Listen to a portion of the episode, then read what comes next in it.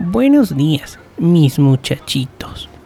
Hoy me encuentro en un famoso parque de diversiones al sur de la ciudad de Tlaxcala. Tenía planeado invitar al ratoncito de los dientes, pero me acordé que no existe. En su lugar nos acompañará un ratoncito emprendedor.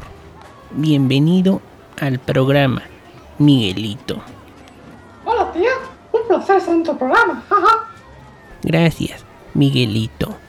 Y dime, ¿a qué te dedicas exactamente? Me dedico a comprar empresas de entretenimiento y arruinar sus amadas franquicias. Eso no suena muy lindo. ¿Nos podrías dar unos ejemplos? El episodio 9 de la Guerra de las Galaxias es lo mismo que el episodio 6. Hasta usamos el mismo villano de hace 40 años. es justificable. Esas películas nunca fueron buenas desde un principio. ¿Tendrás otro ejemplo?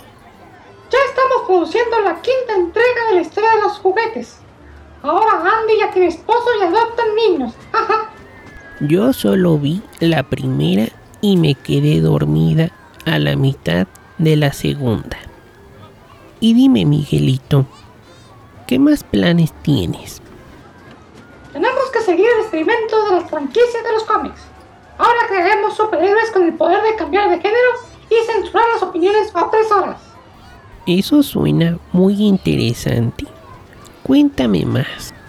No puedo dar muchos detalles por ahora, pero una de las será lesbiana, otra será trans, otra de género fluido y la última será de género no binario. ¿No crees que estás forzando mucho la agenda progresista? Así es, tía, pero es lo que más se vende. Oye, Miguelito, ¿no te interesaría comprar mi programa? También fingimos ser incluyentes. ¿Cuántos millones de visitas tienes por episodio? de 0 a 1. Lo siento, tía, su programa no vale verga. Con esto damos por terminada la entrevista. Gracias por venir, Miguelito. Gracias a usted, tía.